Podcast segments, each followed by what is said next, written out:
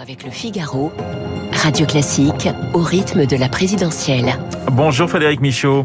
Bonjour. Directeur général adjoint de l'Institut Opinionway, le sacre de l'opinion, une histoire de la présidentielle et des sondages aux éditions du CERF, livre qui nous permet de comprendre hein, comment les, les sondages sont devenus incontournables pour l'élection en tant que tel, mais également pour les candidats. Alors juste avant de, de parler du livre, vraiment un livre très intéressant, on va y venir, une présidentielle pour un sondeur, c'est l'équivalent d'une Coupe du Monde pour un footballeur, c'est le Graal Exactement. Et euh, parmi euh, les différents instituts, dans les départements opinion et politique, ceux qui couvrent euh, les, les, sujets électoraux, c'est la période de référence et c'est celle qui motive bon nombre de collaborateurs. Il y a une pression particulière avant une présidentielle, Frédéric Michaud?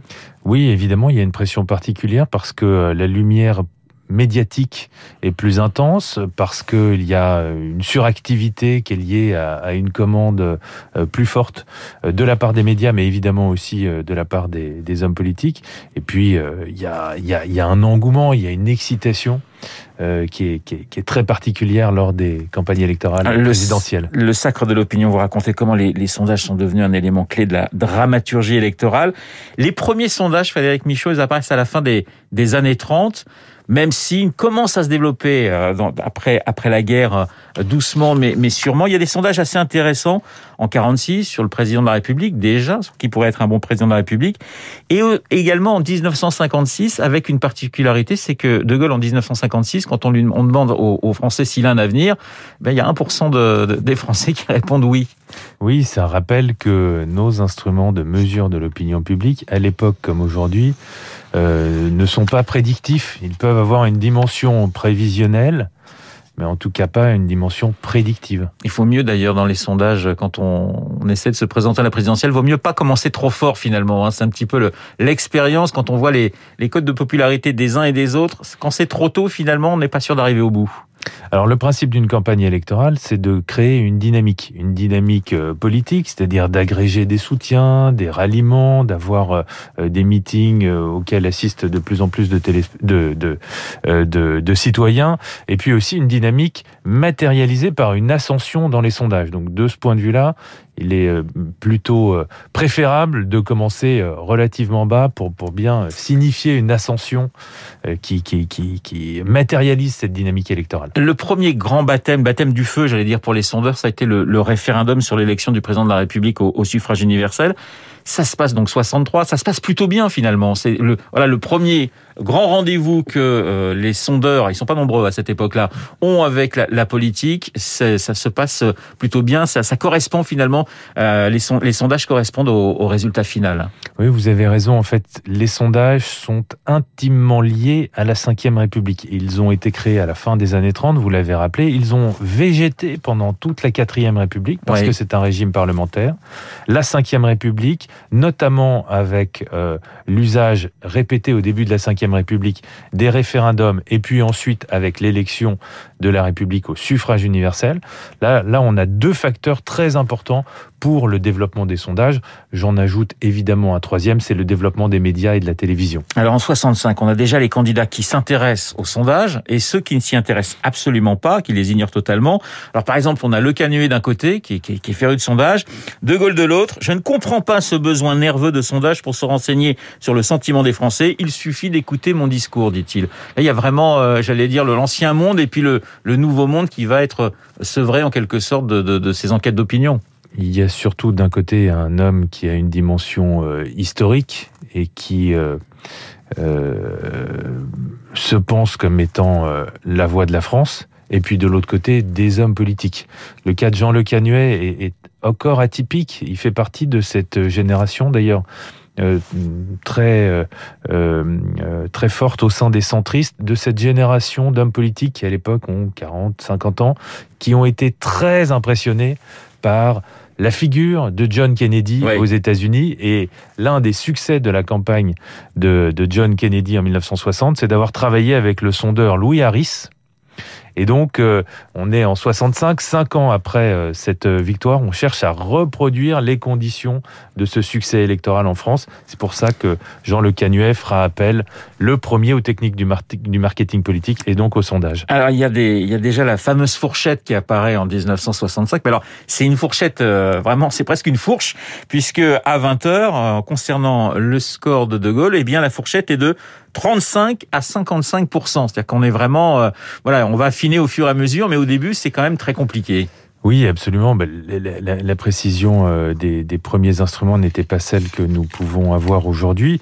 Mais euh, là, ce qui était intéressant, c'était de, de signifier le balotage du général de Gaulle qui, quelques jours, quelques semaines avant, paraissait encore totalement inconcevable étant donné sa dimension historique. Alors très vite, les, candidats battus ou les candidats en difficulté vont accuser les, sondeurs, les sondages d'influencer le, le vote. Euh, en 69, par exemple, Jacques Duclos a des mots assez forts contre les, contre les sondages. Oui, absolument. Ben, là, c'est vraiment à partir de, 69 et surtout à partir du, milieu des années 70, en fait, on a un, changement de perception des sondages. Jusqu'alors, le sondage est vraiment le témoin objectif, scientifique de, l'élection, le, thermomètre électoral. À partir de, euh, du milieu des années 70, euh, il conserve cette fonction, mais il devient aussi un objet politique dans le débat électoral, objet de, polémique, et on cherche à, imposer une interprétation privilégiée des, euh, sondages. Le cas de, Jacques Duclos, euh, qui a débuté euh, sa campagne électorale à hauteur de 10%, euh, faisait valoir que euh, bah, ce qui était mesuré en début de campagne n'était pas nécessairement le résultat auquel euh, il pouvait prétendre, et ça a été le cas d'ailleurs dans les urnes. Ça a été le cas effectivement, puisqu'il est arrivé en troisième position, talonnant à, à Alain Poher. Alors évidemment, ce qui est intéressant, c'est de voir comment les, les, hommes politiques vont se servir des, des, des sondages. Il y a cette anecdote concernant Valéry Giscard d'Estaing. Georges Pompidou vient de mourir. On est à Notre-Dame de Paris, euh, Metz, euh, en ce qui concerne les funérailles de l'ancien président. Et Valéry Giscard d'Estaing, il repart avec quelque chose sous le bras. Oui, ses collaborateurs avaient euh, fait réaliser une intention de vote présidentielle euh, qui a confirmé qu'il était en, bonne position pour euh, euh, gagner cette élection. Il, s'était déjà interrogé en 1969 après le, référendum perdu du général de Gaulle. Et là, les sondages l'avaient découragé de se présenter. De son point de vue, il était encore trop tôt pour participer à l'élection présidentielle. Frédéric Michaud, ce qu'on voit aussi, c'est l'évolution des sondages utilisés à l'intérieur même des partis pour savoir qui. Alors bien sûr, il y a la question des primaires, mais dès 2007, par exemple, avec Ségolène Royal, on voit que certains socialistes bah, commandent des sondages en espérant que ces sondages seront mauvais parce qu'ils n'ont pas envie de voir Ségolène Royal euh, effectivement comme candidate du, du, du, Parti socialiste. Ça, ça se développe aussi dans les années 80-90, les sondages à l'intérieur même du, du clan, si je puis dire. Oui, mais ça fait partie de ce mouvement de professionnalisation de la vie politique. Jean Le Canuet a été un précurseur, il a ouvert la voie, il a eu un bon succès en, en 65 et donc euh, euh ah, c'est lui qui met euh, De Gaulle en balotage. c'est lui qui est responsable du balotage et par conséquent euh, tous les autres acteurs politiques ont cherché à, à limiter pour tenter de reproduire son succès. Donc il y a cette professionnalisation croissante euh, des, euh, des campagnes électorales en s'appuyant sur, euh, sur les sondages. Et puis il y a l'utilisation aussi des sondages comme une arme dans le débat médiatique pour augmenter son capital politique ou pour euh, amoindrir la force politique d'un adversaire. Alors évidemment, Frédéric Michaud, dans l'histoire de la Ve République, il y a des ratés concernant euh, les élections présidentielles et, et, et, les sondeurs. Alors les plus gros ratés, c'est 95 et, 2002.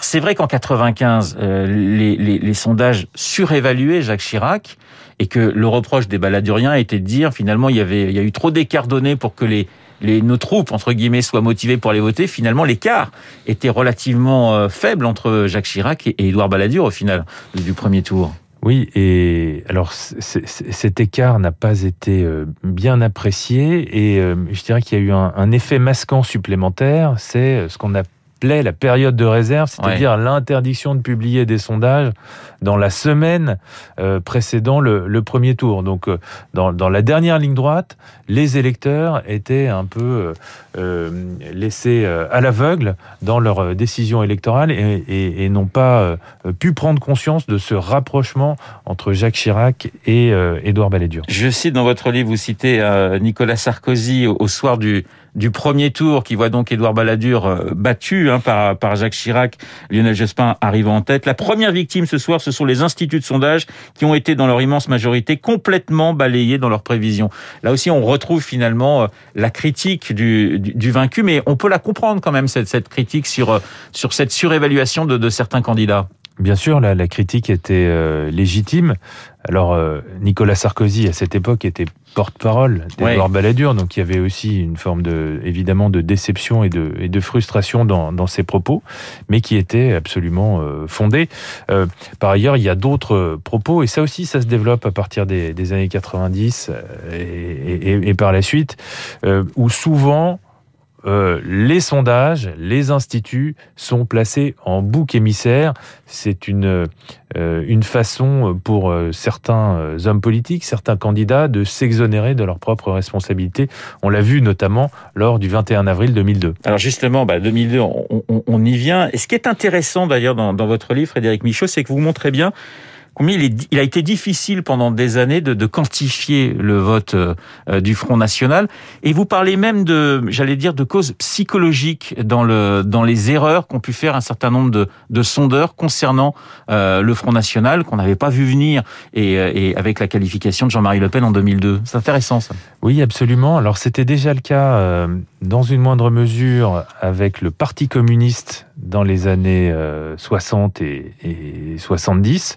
Le, le, le, Front National dans les années 80 devient un objet politique euh, dont, dont, les contours sont très difficiles à cerner pour euh, les instituts de sondage parce que c'est un peu un vote honteux oui. Hein, donc on a une sous-déclaration du vote en faveur de, euh, des, des, candidats du Front National et particulièrement en, en faveur de Jean-Marie Le Pen, qui restent des, qui étaient des, personnalités euh, très euh, clivantes euh, politiquement.